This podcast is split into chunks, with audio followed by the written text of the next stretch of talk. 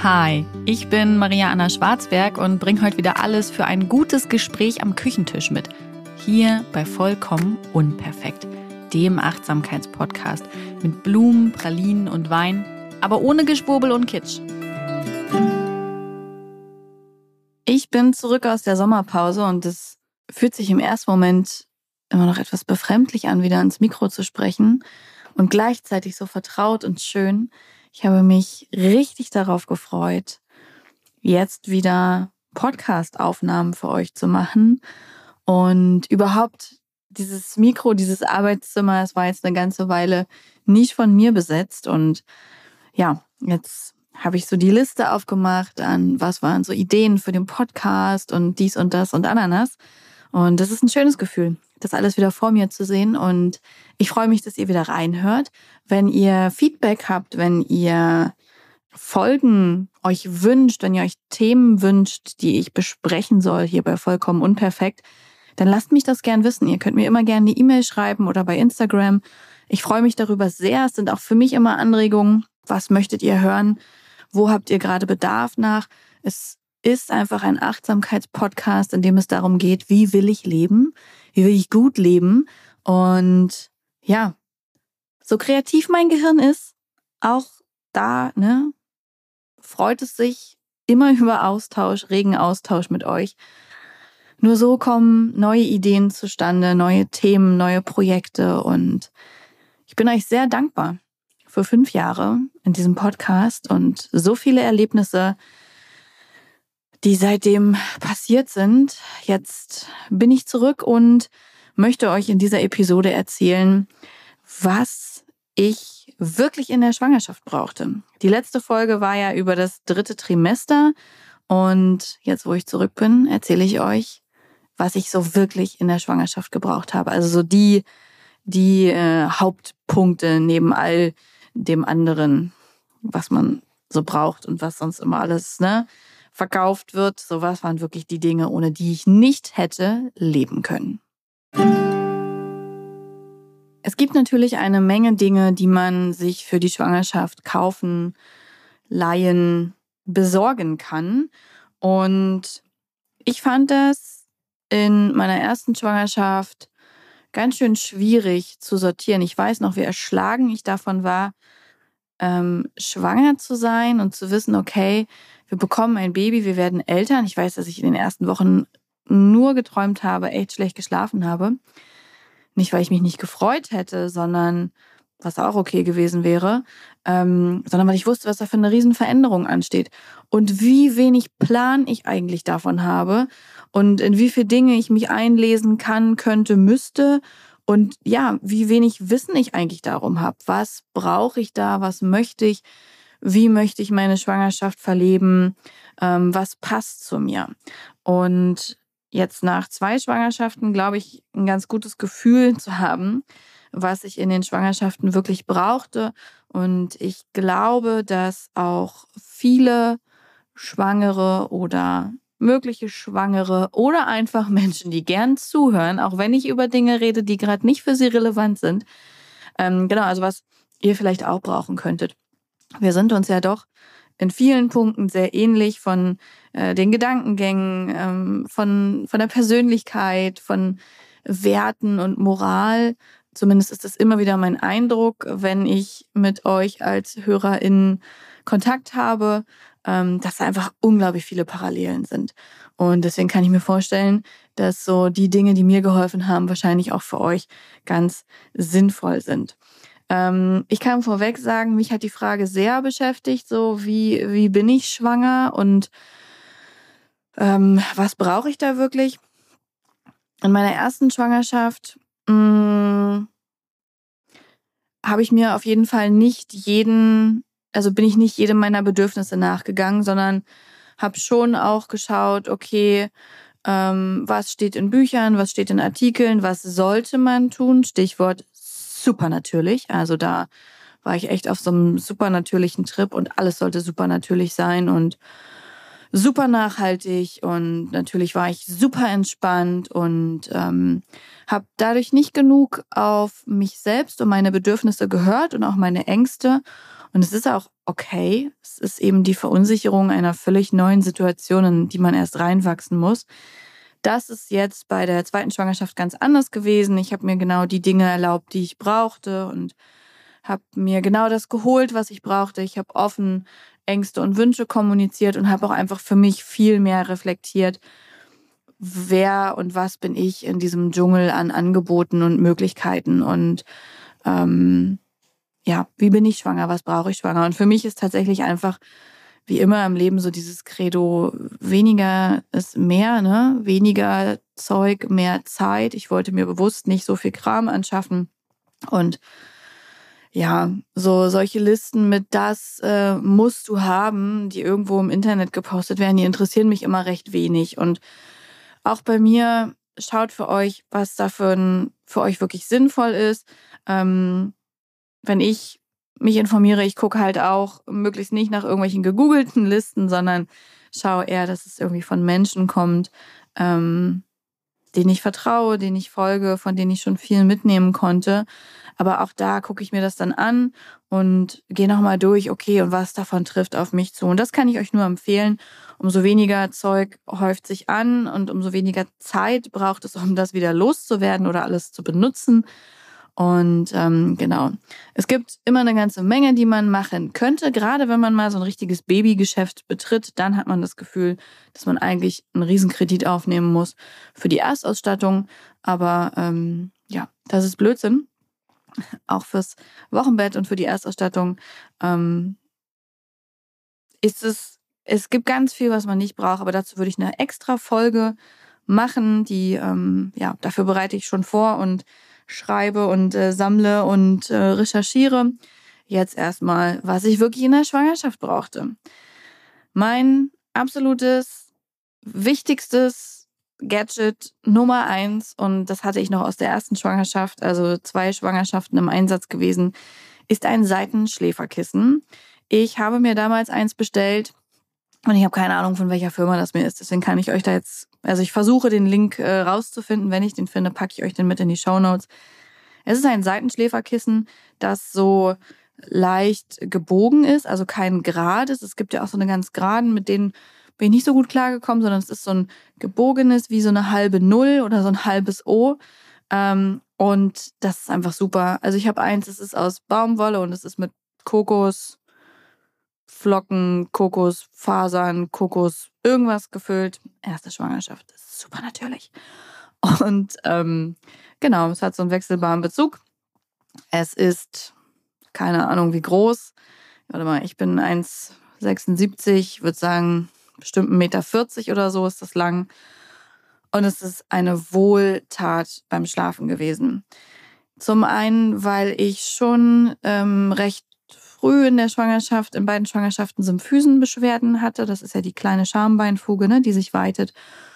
Und äh, das war unglaublich entlastend, dann eben immer mit einem Bein auf dem Seitenschläferkissen zu schlafen. Und es ist auch für den ganzen Rücken sehr entlastend, weil einfach irgendwann keine Bauch- oder Rückenlage mehr möglich ist zum Schlafen, sondern nur noch die Seitenlage. Und es ist auch einfach fürs Baby nicht so gesund, ist auf dem Rücken zu schlafen. Das drückt halt dann immer auf die Bauchvene und damit ist das Baby nicht ganz so gut versorgt und das finden die nicht so geil. Also ich weiß, in der ersten Schwangerschaft bin ich sogar einmal irgendwann wach geworden, so richtig schweißüberströmt, weil ich auf dem Rücken lag und mein Körper und mein Baby mir quasi signalisiert haben, Alte, beweg dich. So, so geht's nicht. Mm. Und auf jeden Fall genau dieses Stillkissen oder es ist ein Still-Seitenschläferkissen. Als Stillkissen habe ich es nie benutzt. Dafür ist es mir zu weich, zu groß, zu unhandlich. Und außerdem hatten wir ja auch starke Stillprobleme in der ersten Schwangerschaft. Ähm, aber als Seitenschläferkissen ist es einfach der Hit, wie gesagt, für die Symphyse, für den Rücken und auch für den Bauch. Dadurch, dass das so halb rund ist, das war das Wort. Ich weiß nicht, ob ich es vorhin schon benutzt habe. Schwangerschaftsdemenz ist auf dem, auf dem Höchstlevel angekommen bei mir. Ähm, es ist halb rund und passt sich damit auch den Bauch ab. Auch der bekommt nochmal so eine kleine Stütze. Und es schläft sich wirklich ganz, ganz toll damit. Ähm, am Anfang wurde ich nachts immer noch in beiden Schwangerschaften kurz wach zum Drehen. Das mache ich mittlerweile, glaube ich, im Schlaf, dass ich mich mit meinem Seitenschläferkissen umdrehe. Ich habe es danach auch weiter benutzt, ähm, zum Teil als Seitenschläferkissen, also als ich nicht mehr schwanger war, nach, dem, nach der ersten Geburt.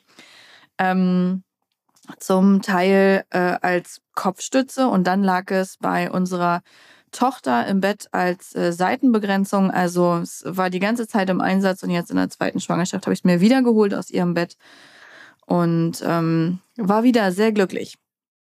Also Gadget, wirklich sinnvolles Gadget, Seitenschläferkissen. Ich finde, drei Jahre im Einsatz rechtfertigen die, keine Ahnung, 80 Euro, glaube ich, hat es gekostet. Ich versuche es mal rauszufinden und packe es euch dann in die, in die Show Notes. Das zweite Ding, was ich wirklich sehr empfehlen kann, ist ein Buch von Karin Dannhauer. Das heißt Guter Hoffnung. Und treue HörerInnen haben diesen Buchtitel schon sehr oft gehört, weil ich das sehr oft schon empfohlen habe. Es war, also ich habe es äh, in der ersten Schwangerschaft gelesen und es war einfach ein so wichtiger und treuer Begleiter. Und ich habe es in der zweiten Schwangerschaft auch tatsächlich nochmal gelesen. Und ähm, fand es wieder interessant, weil ich natürlich auch innerhalb von drei Jahren einiges vergessen hatte oder einfach an Wissen nicht benutzt habe und dementsprechend das wieder aus meinen verstaubten Gehirnecken holen musste.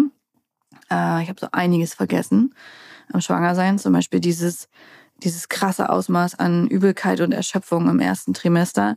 Oder auch, dass bei der Akupunktur jetzt im dritten Trimester äh, auch eine Akupunkturnadel in den kleinen C kommt und scheiße wehtut. Das hat mein Gehirn einfach alles gelöscht. Naja, auf jeden Fall, dieses Buch hatte ich mir in der ersten Schwangerschaft geholt. Da habe ich auch noch ganz viele weitere Bücher gelesen. Ne? Lassen wir jetzt mal dahingestellt. Ich, äh, es gibt auch eine Podcast-Folge dazu, welche Schwangerschaftsbücher ich wirklich empfehlen würde. Und äh, an sich, dieses eine ist theoretisch völlig ausreichend. Ich weiß, ich kenne keine Schwangere, die nur ein einziges gelesen hat, weil man ja irgendwie doch auch einfach so neugierig ist und aufgeregt und nervös. Aber theoretisch würde es reichen. Und das ist auch so ein Schwangerschaftsding, das unabdingbar ist äh, für mich, ja. Also gute Hoffnung von Karin ähm, einmal zu lesen. Ich hatte sie auch hier im Podcast schon mal im Interview, wer noch mal mehr von ihr hören möchte. Es ist so ein tolles Buch. Es geht über alle drei Trimester und es geht eben nicht darum, in Schwangerschaftswoche neun, keine Ahnung, kann dein Baby schon das und das, sondern es geht um dich, um dich als Gebärende und es ist einfach toll, zu lesen, was passiert mit dem Körper. Es sind ganz, ganz, ganz viele Tipps drin. Es sind auch viele Tipps an Tees und sowas allem drin und wie man sich die Schwangerschaft leichter machen kann, was man eben bei bestimmten Wehwehchen tun kann, worauf geachtet werden sollte, was wirklich wichtig ist. Es stehen aber auch Dinge drin, dann zur ähm, Erstausstattungs- und Wochenbettvorbereitung. Was brauche ich wirklich? wo kann ich bei der Qualität drauf achten? Es wird natürlich auf die Geburt eingegangen und zwar nicht nur das in die Geburtsposition, sondern es wird auch darauf eingegangen, wie läuft so eine Geburt ab, was kann aber auch eben alles passieren, um wirklich so umfassend informiert zu sein und ich habe mich mit diesem Buch so vorbereitet gefühlt und es war schön, das jetzt alles nochmal zu lesen und zu reaktivieren. Ich glaube, es kostet 24 Euro. Ich packe es euch auch in die Show Notes. Es ist quasi äh, also es ist nicht quasi, es ist echt ein teures Buch. Ähm, hat sich für mich aber mit zwei Schwangerschaften auch definitiv gelohnt. Auch einfach das Wissen ist es wert. Ganz, ganz starkes Buch. Dritter Tipp, der mich durch zwei Schwangerschaften begleitet hat, äh, ist das Nahrungsergänzungsmittel Femibion. Ich weiß übrigens nicht, ob es Femibion ausgesprochen wird oder Femi, Femibion oder so. Keine Ahnung. Ähm, aber das, genau, ist halt Nahrungsergänzungsmittel extra für Schwangere. Ähm, ist auch, glaube ich, somit das bekannteste. Und es ist auch tatsächlich echt ganz schön teuer. Also, wenn man sich das leisten kann, tippitoppi. Wenn nicht, tun es auch andere. Aber ich hatte damit sehr gute Erfahrungen gemacht. Ich habe beide Schwangerschaften komplett genommen. Und ich muss sagen, meine Blutwerte waren tippitoppi. Ähm, obwohl ich in der ersten Schwangerschaft noch vegan, vegetarisch war. Jetzt in der zweiten habe ich keine Worte mehr dafür. Ich esse manchmal Fleisch ähm, und Fisch. Ich benutze aber tatsächlich fast keine Milchprodukte. Also es gibt einfach kein Wort, glaube ich, für meine Ernährung und ich möchte mich da auch selber nicht so labeln oder labeln lassen. Aber in beiden Schwangerschaften top Blutwerte, top Nährstoffwerte. Es gab halt nichts zu meckern. Ich habe mich sehr gut versorgt gefühlt damit. Ähm, ich habe es an Haut, Haaren und Nägeln auch gemerkt und ich habe in der zweiten Schwangerschaft am Anfang gedacht, oh, macht ja nichts, nur ich nehme erstmal ein günstigeres so, vielleicht tut es das ja auch. Ähm, und das tat es auch, aber ich hatte in dieser Schwangerschaft sehr viel mehr mit Erschöpfung und Übelkeit zu tun. Und meine Hebamme hat mir dann eben auch nochmal geraten, doch wieder dahin zu wechseln zu Femibion, ähm, wenn es finanziell drin ist. Und ich habe danach wirklich zum Teil eine Verbesserung gemerkt. Also hätte ich nicht gedacht, aber äh, der Porsche unter den Nahrungsergänzungsmitteln für Schwangere, der ist schon der ist schon ganz gut gewesen und ich bin froh gewesen, in beiden Schwangerschaften das genommen zu haben. So oder so solltet ihr ähm, auf jeden Fall bestimmte Sachen in der Schwangerschaft supplementieren, auch wenn ihr sonst nicht viel von Nahrungsergänzungsmitteln haltet, ist äh, zum Beispiel Folsäure am besten schon vor der Schwangerschaft und im ersten Trimester wirklich sehr, sehr, sehr, sehr wichtig. Darüber könnt ihr euch aber gerne nochmal anderswo informieren. Ich äh, bin kein Nahrungsergänzungsmittel-Podcast und habe da einfach auch keine Ausbildung und kein Wissen zu. Aber dass ihr das mal gehört habt, so Nahrungsergänzungsmittel unabdingbar. Und ich kann, kann tatsächlich dieses teure Zeug äh, weiterempfehlen. Nicht, weil es teuer ist, sondern weil es mir in beiden Schwangerschaften sehr gut getan hat. Auch etwas, das ich weiterempfehlen kann. Nummer vier kam bei mir erst in der zweiten Schwangerschaft zum Einsatz. Akupressurbänder fürs Handgelenk. Da habe ich ja erst gedacht, na, als ob der Füllefanz was bringt. Aber ja, es hat sehr viel gebracht. Ich war in dieser Schwangerschaft äh, zur Akupunktur bei meiner Hebamme, ähm, weil mir einfach die ganze Zeit so übel war und ich halt überhaupt nicht klar kam mit dem Leben und ja auch noch einen Job habe und ein Kleinkind und halt auch mich und generell. Und ähm, genau, ich war zur Akupunktur. Ähm, ich bin ja nicht so ein großer Akupunkturfan, das habe ich eventuell schon ein, zwei Mal erwähnt. Das war für mich, also das zeigt, es ging mir wirklich nicht gut, ja? wenn ich mir freiwillig irgendwie Nadeln reinstechen lasse, dann, ja, dann heißt das schon was. Und unter anderem wird halt auch eine Akupunkturnadel ins Handgelenk gesetzt. Ähm, und da ist auch der Akupressurpunkt für diese Akupressurbänder. Die sind gar nicht so teuer. Ich verlinke euch das wieder oh, 10 Euro, 12 Euro, 14 Euro, ich weiß es nicht. Und die sind auch gegen Reiseübelkeit. Das steht auch bei den meisten drauf, so Reiseübelkeit. Und das sind so eine kleinen Stoffbänder und die haben dann so einen Plastiknubbel und der drückt halt auf diesen Akupressur, Akupunkturpunkt gegen Übelkeit. Und äh, meine Hebamme hatte mir die dann eben empfohlen, die mir zusätzlich zu holen und an allen Tagen, an denen ich nicht zur Akupunktur bin, ähm, die eben zu tragen, wenn ich merke, dass mir übel wird. Und ich habe halt echt erst gedacht, hm, na klar, schneide ich mir so ein Band um und dann, hm. es hat geholfen. Es hat wirklich geholfen. Ähm, ich weiß nicht, ob es daran lag, dass ich sowieso akupunktiert wurde und quasi diese Punkte sowieso schon angesprungen sind. Aber ich habe es auch von mehreren anderen gehört, dass es denen wirklich sehr geholfen hat. Also wer mit Übelkeit in der Schwangerschaft zu tun hat, und es sind ja doch einige, ähm, die Akupressurbänder sind etwas, das ich auf keinen Fall hätte missen wollen. Etwas, das ich auch nicht vermissen hätte wollen, wollen hätte können, äh, ist ein Schwangerschaftsöl. Ähm, ich glaube, da geht es weniger um die Marke als um das Prozedere. Ähm, ich fand es sehr, sehr schön, in den Schwangerschaften meinen Bauch einzucremen oder eincremen zu lassen.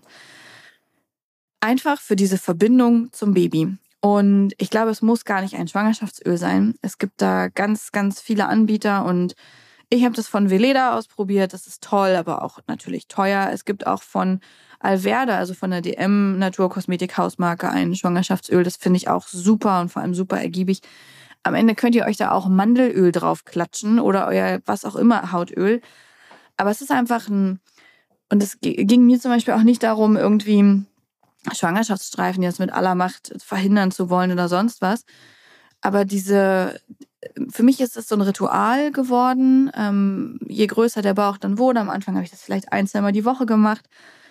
Aber irgendwann war es halt wirklich so ein tägliches, abendliches Ritual, diesen Bauch einzucremen und zu massieren und zu knibbeln und die Haut zu dehnen und ja, mit unserem Baby schon in Kontakt zu sein, es nochmal anders zu spüren.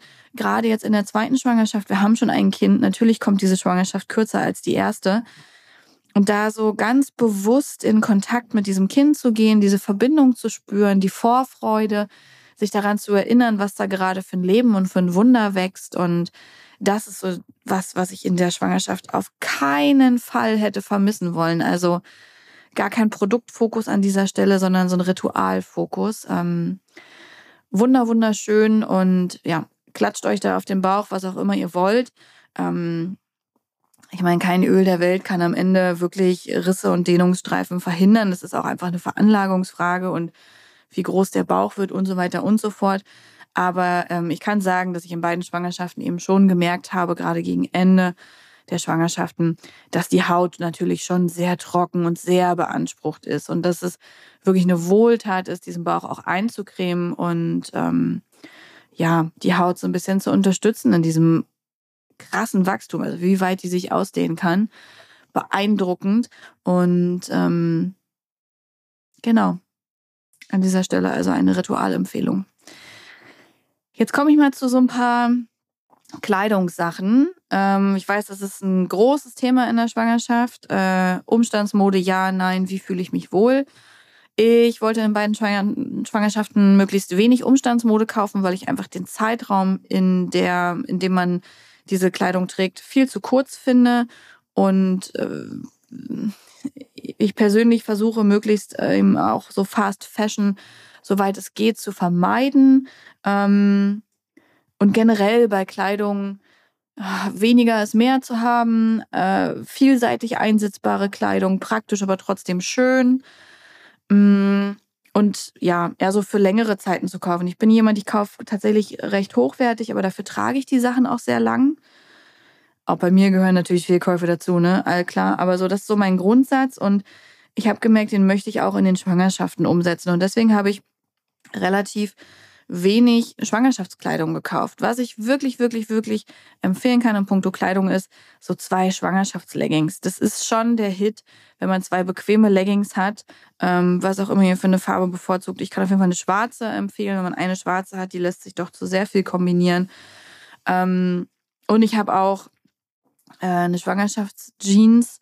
Ähm, auch das kann ich wirklich empfehlen, so eine Schwangerschaftsjeans zu haben weil das doch ganz angenehm ist. Der Bauch ist irgendwann so groß, dass auch der Trick mit, ja, nutzt hier einen Zopfgummi und dann macht ihr damit irgendwie das Hosenloch weiter. Das funktioniert ein bisschen, aber keine Ahnung, ab Monat sechs ist der Tipp für den Arsch. Das funktioniert dann einfach nicht mehr. Der Bauch ist irgendwann so groß und er sitzt ja auch irgendwann tiefer, ne, nach den Senkwehen und sowas. Ähm, das klappt einfach nicht. Und es ist frustrierend, keine Sachen zu haben, die man anziehen könnte. Ich war jetzt dieses Mal über den Sommer hochschwanger und auch da habe ich trotzdem einfach ab und an meine Leggings gebraucht und jetzt ist es dann kühler gewesen und eine Jeans und das war schon angenehm, ähm, einfach da wirklich diese drei Teile zu haben. Ich habe auch zwei Leggings, eine Hose, super, reicht auch aus, mehr braucht es dann einfach nicht. Ich kann sehr empfehlen, Kleidung ansonsten eine Größe größer zu tragen. Ähm, ich weiß nicht, also wer natürlich auf super enge Kleidung steht, der wird nicht die ganze Schwangerschaft hinkommen mit seinen generellen T-Shirts. Wer aber generell ähm, ja, die Sachen einfach in bequem trägt, wird damit weit hinkommen. Klar, die Brüste wachsen und auch so einfach alles an einem wächst, aber ich konnte wirklich ultra viele Sachen die ganze Schwangerschaft übertragen. Ich habe viele, viele T-Shirts mir von meinem Mann ausgeliehen oder Hemden. Und ja, wenn ich was neu gekauft habe, habe ich es halt tatsächlich einfach manchmal auch eine Größe größer gekauft und weiß, dass ich es nach der Schwangerschaft weitertragen kann, ähm, sind dann eben Oversize-Teile oder ein bisschen größere Teile oder oder also das ist so das, wie ich da vorgegangen bin. Viel kombinieren von dem, was ich habe. Manche Sachen konnte ich dann eben einfach dieses Jahr nicht tragen. Die freuen sich nächstes Jahr darauf, wieder aus der Kiste geholt zu werden. Ist alles nur temporär. Ihr seid keine 20 Jahre schwanger, sondern nur 280 Tage im Schnitt. Ähm, ne, alles cool so. Da einfach ein bisschen schauen, wie, also das hat mir geholfen, so mit diesen drei Hosen und allem anderen, wie kann ich es kombinieren? Ich, Im Sommer ist natürlich leichter, Röcke und Kleider. Ich habe dann viele Röcke, die eigentlich ähm, auf der Taille sitzen, habe ich halt bis über den Bauch gezogen und konnte ganz, ganz viele Röcke dadurch tragen, ganz viel Kleider von dem, was ich sowieso im Bestand habe. Das hat's mir leicht gemacht und ähm, ja, also große Empfehlung. Was ich auch sehr empfehlen kann, war für mich etwas, das mir sehr geholfen hat, mich wohlzufühlen, weil ich mag meinen schwangeren Körper schon sehr gern. Ich finde den unglaublich schön.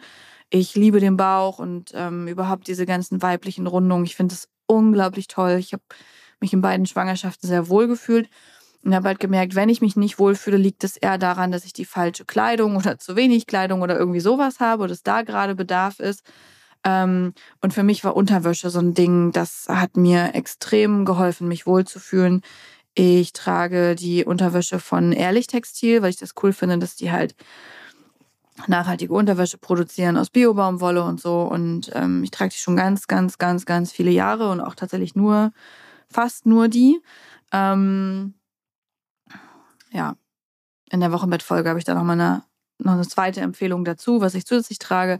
Aber in der Schwangerschaft halt auf jeden Fall die Unterwäsche von Ehrlich Textil, gerade die Unterteile, ähm, super bequem vom Stoff, haben immer auch unter dem Bauch gepasst und so weiter.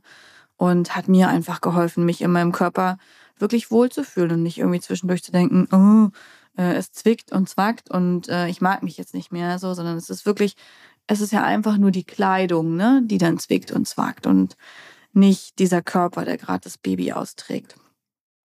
Eine weitere Ritualempfehlung, die ich noch habe, ist, dass ihr Bilder macht. Ihr braucht dafür gar keinen Fotografen oder eine Fotografin oder eine super krasse Kamera, sondern haltet eure Schwangerschaft regelmäßig fest.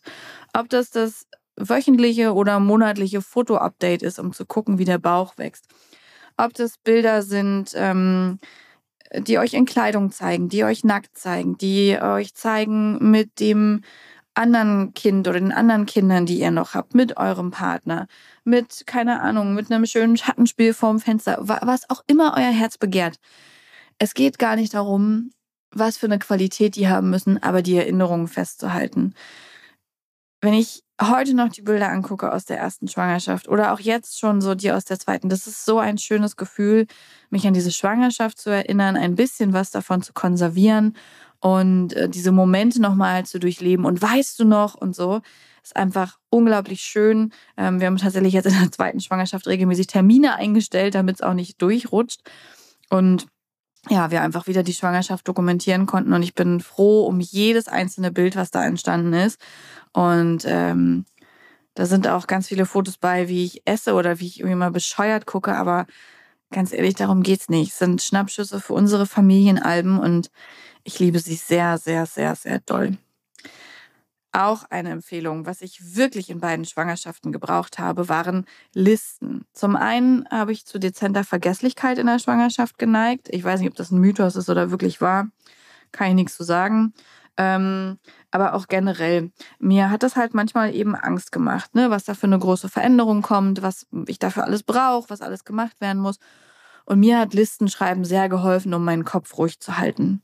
Und ich kann euch das nur empfehlen, Listen zu führen. Was brauche ich noch für die Erstausstattung? Keine Ahnung. Was muss wirklich noch vor der Geburt erledigt werden? Was muss nach der Geburt erledigt werden? Ähm, eine Wunschliste zu erstellen. Was wünschen wir uns zur Geburt? Und ich muss da gleich nochmal drauf eingehen. Der Punkt habe ich nie auf der Liste. Ganz wichtig. Ähm, also, dass, wir, dass, dass ihr einfach eine Liste habt, auf der und manchmal habe ich das auch einfach gemacht. Ich habe erstmal alles aufgeschrieben, was mir einfiel, was mich halt unruhig sein lassen und äh, von dem ich wusste, das fehlt noch, das müssen wir tun. Und dann habe ich das sortiert nach, okay, was brauchen wir, was ist, äh, was müssen wir tun, äh, was bis wann, was hat eine hohe Prio, was hat eine geringe Prio und das dann abzuarbeiten und abzuhaken, hat mir ganz viel innere Ruhe gegeben und meinen Kopf entspannt sein lassen. Jetzt kommen wir zu dem Punkt Wunschliste. Die möchte ich nochmal extra aufgreifen.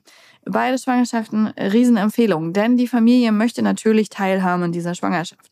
Und sie möchten auch etwas schenken und das aus Liebe und Anteilnahme und Fürsorge und ähm, das ist was Tolles. Allerdings haben Geschenke in Familien ein hohes Potenzial, schief zu gehen und äh, auch gewisse Konflikte auszulösen. Ich kann es sehr empfehlen, eine Wunschliste anzulegen, auf der ihr die Sachen habt, die euch wirklich wichtig sind und die auch mit euren Familien zu besprechen und zu kommunizieren und zu sagen, wir möchten einfach, wir haben bestimmte Wünsche, das sind Dinge, die wir wirklich brauchen. Wir möchten nicht die 97. Windeltorte und wir möchten ähm, auch keine Dinge, die wir vielleicht nicht brauchen. Bitte nehmt es nicht persönlich, ja, sondern wir haben uns einfach Gedanken gemacht und für uns wäre es am schönsten, ihr schenkt Dinge von dieser Liste vielleicht auch jemanden festzulegen, der diese Liste kommuniziert, sei es einer von euch als ähm, Eltern oder jemand Außenstehendes. Das äh, hat bei uns ganz toll geklappt. Wir haben dadurch wirklich tollste Geschenke bekommen und es hat viel Schlimmes verhindert. Und es hat auch tatsächlich große Anschaffungen, ähm, hat uns bei großen Anschaffungen unterstützt, weil ähm, jetzt bei unserer, unserer zweiten Tochter war zum Beispiel der, ähm, der Hochstuhl. Den haben wir bei der ersten Tochter erst, glaube ich, viel später gekauft. Weiß ich nicht mehr, kann sein. Und äh, dieses Mal hätten wir ihn sonst auch erst eigentlich nach einem halben Jahr gekauft, wenn es wirklich so langsam in die Beikostphase geht. Aber es gibt den halt mit so einem tollen neugeborenen Aufsatz. Und wir sind mittlerweile eben mit Kleinkind unterwegs. Ich weiß noch, beim ersten Baby hatte beim Essen immer jemand dieses Baby auf dem Schoß. Und das hat das Essen schon kompliziert und oftmals zu einer schnellen Angelegenheit gemacht. Mit Kleinkind, fünf Mahlzeiten am Tag, es kann einfach nicht ständig jemand dieses zweite Baby auf dem Schoß haben.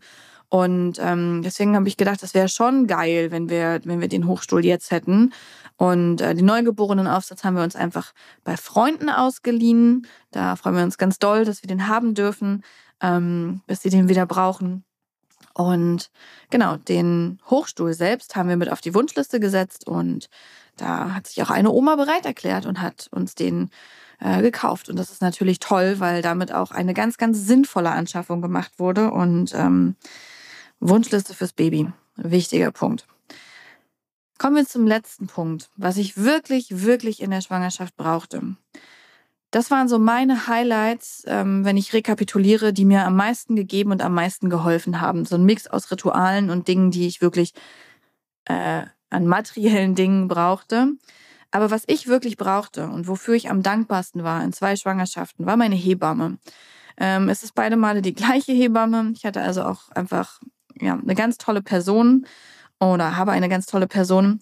Ähm, denn diese Person ist einfach Gold wert. Und der Hebammenstand ist so, so wichtig. Und ihr habt Anspruch auf eine Hebamme mit jeder Schwangerschaft, auch wenn es zum Beispiel eine Fehlgeburt ist oder sonst irgendwas ist. Ihr habt immer Anspruch auf eine Hebamme und nutzt es. Es ist so toll, es ist so beruhigend, eine Person an eurer Seite zu wissen, die so viel Wissen und Erfahrung hat und das mit euch teilen kann. Und zwar so, wie ihr es braucht. Die zum Beispiel eben sagen konnte, keine Ahnung, wegen, wegen der Übelkeit, okay, wir akupunktieren jetzt. Oder bei dieser Beschwerde, wir machen mal das, wir machen mal das. Mir hat das in beiden Schwangerschaften so unglaublich viel gegeben, um diese Person, um ihre Unterstützung zu wissen, jederzeit nachfragen zu können, mir jederzeit Rat holen zu können und immer auch meine Ängste, meine Bedürfnisse, meine Themen bei dieser Person besprechen zu können und auch lassen zu können. Ich glaube, das ist fast die wichtigste Aufgabe der Hebamme, zuzuhören, da zu sein. Und das möchte ich niemals missen und dafür bin ich ihr unendlich dankbar und kann euch nur raten, das Wichtigste, was ihr für eure Schwangerschaft braucht und kümmert euch da rechtzeitig drum, damit ihr von Anfang an gut versorgt seid, ist eine tolle Hebamme. Vielen Dank, dass es euch Hebammen gibt. Das ist ähm, ein Berufsstand, der niemals vergehen darf. Ich bin damit am Ende angekommen und äh, lasst mich sehr gern wissen, was so eure Schwangerschaftsgadgets waren und ohne was ihr nicht hättet leben können. Wir hören uns wieder in der nächsten Woche. Bis dahin einen schönen Tag oder Abend. Dieser Podcast wird produziert von Podstars bei OMR.